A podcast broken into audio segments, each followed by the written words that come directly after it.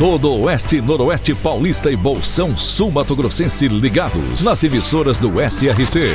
Clube FM, Cidade FM, Jovem Pan, Rádio Amiga, Nova Rádio Andradina, Adoração FM, Cairós, Tropical. Mais de 3 milhões de ouvintes ligados na informação com credibilidade desde 1971. SRC Notícia. Apoio Azevedo Auditoria e Soluções Empresariais para empresas inteligentes. SRC Notícia. Apresentação: Marcelo Rocha. A Secretaria de Meio Ambiente de Três Lagoas reitera o alerta à população sobre o perigo de afogamentos nas lagoas da cidade. Este reforço se dá devido a mais um flagrante ocorrido nesta semana quando jovens foram vistos se banhando em uma das lagoas da cidade.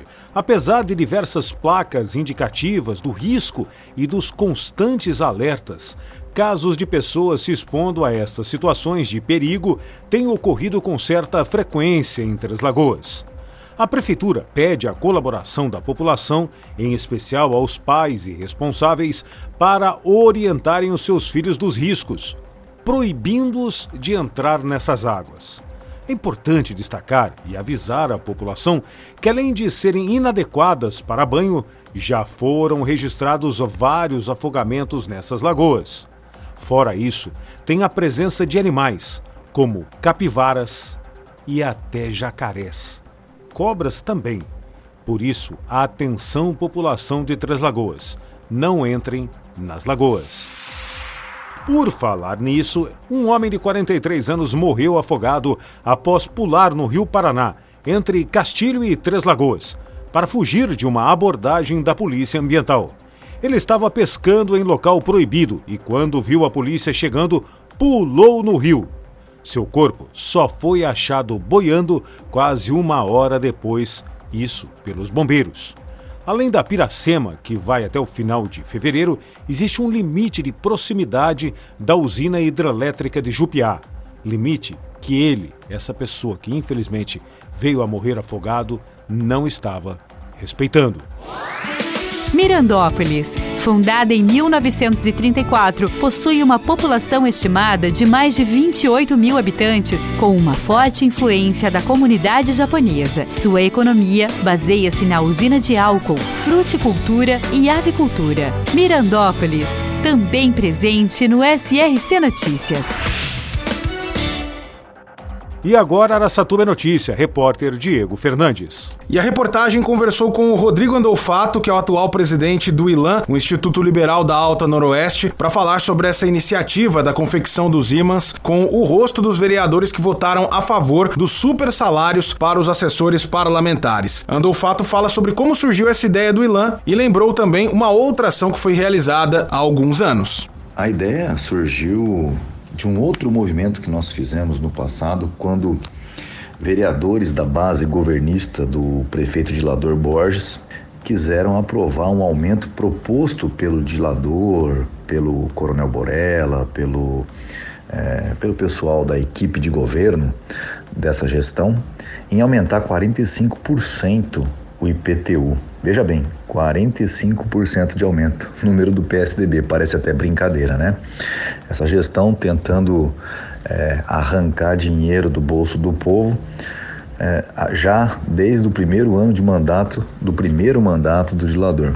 E nós resolvemos fazer uns ímãs de geladeira para colocar né, fazer uma brincadeira retórica de colocar o vereador na geladeira, ou seja, colocar ele de escanteio. Então nós fizemos um primeiro imã em 2018 com vários é, desses é, políticos oportunistas e nove deles não voltaram, não se elegeram ou desistiram das candidaturas. Rodrigo Andolfato também falou sobre a sua visão em relação ao aumento dos assessores aprovado pelos parlamentares e também sobre a visão do Instituto Liberal da Alta Noroeste. Nenhum cargo, nem na iniciativa pública, pode receber mais do que o seu superior máximo, que seria no caso o prefeito.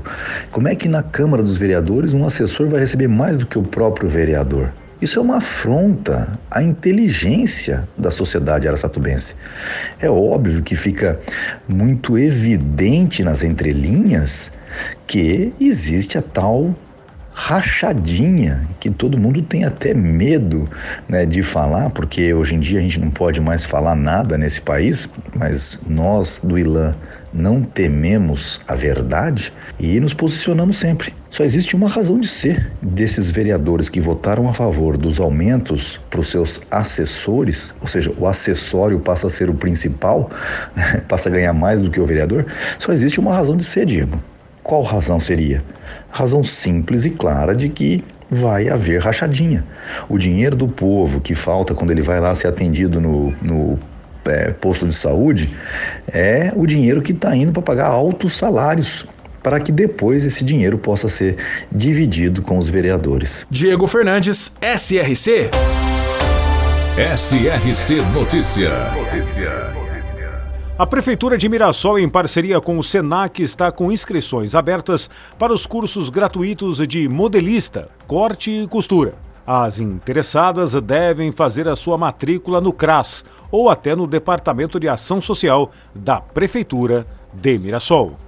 Para empresas inteligentes, Azevedo Contabilidade e Soluções Empresariais. Serviços de contabilidade e auditoria com profissionais com experiência nas áreas de gestão empresarial. Rua Bandeirantes, 1438. Fone 18 31 17 4500. Escritórios em Araçatuba, Bauru e São Paulo. Acesse azevedo.cnt.br. Azevedo Contabilidade e Soluções Empresariais. Há mais de 30 anos, oferecendo serviço de qualidade. Nosso compromisso é com seu sucesso. E o vereador presidente da Câmara de Andradina, Lucas Lopes, defende que a melhora do cenário econômico de Andradina passa necessariamente por uma política pública que una apoio dos investidores locais, qualificação profissional e também a capacitação de novas empresas. Ele afirmou ainda que, para isso, é necessário que os setores público e também o privado trabalhem em conjunto neste ano de 2024. Lucas destaca ainda a importância da união entre os poderes legislativo e executivo para atrair empresas e fornecer a criação de empregos. Ele realçou que o município teve resultado positivo em 2023, mas que poderá melhorar o seu desempenho neste ano novo, que se inicia Lucas Lopes surge como um provável sucessor de seu tio, o atual prefeito de Andradina, Mário Celso Lopes. O presidente do Sim Comércio de Lins, Luiz Carlos Gardini, disse que as vendas em dezembro superaram todas as expectativas ao registrar um aumento real de 8% nas vendas. O feito foi definido como notável, que ultrapassou a média nacional de 3 a 5% prevista pela Federação do Comércio Brasileiro. O setor de maior destaque foram os supermercados. Realmente, os supermercados, não só em Lins, mas em toda a região, têm crescido muito no seu número de venda. O crescimento em Lins foi de 12% a mais de vendas do que no ano anterior. Isso são bons sinais da economia. Marcelo Rocha, SRC. SRC Notícia. De segunda a sábado no seu rádio. Apoio Azevedo Auditoria e Soluções Empresariais para empresas inteligentes.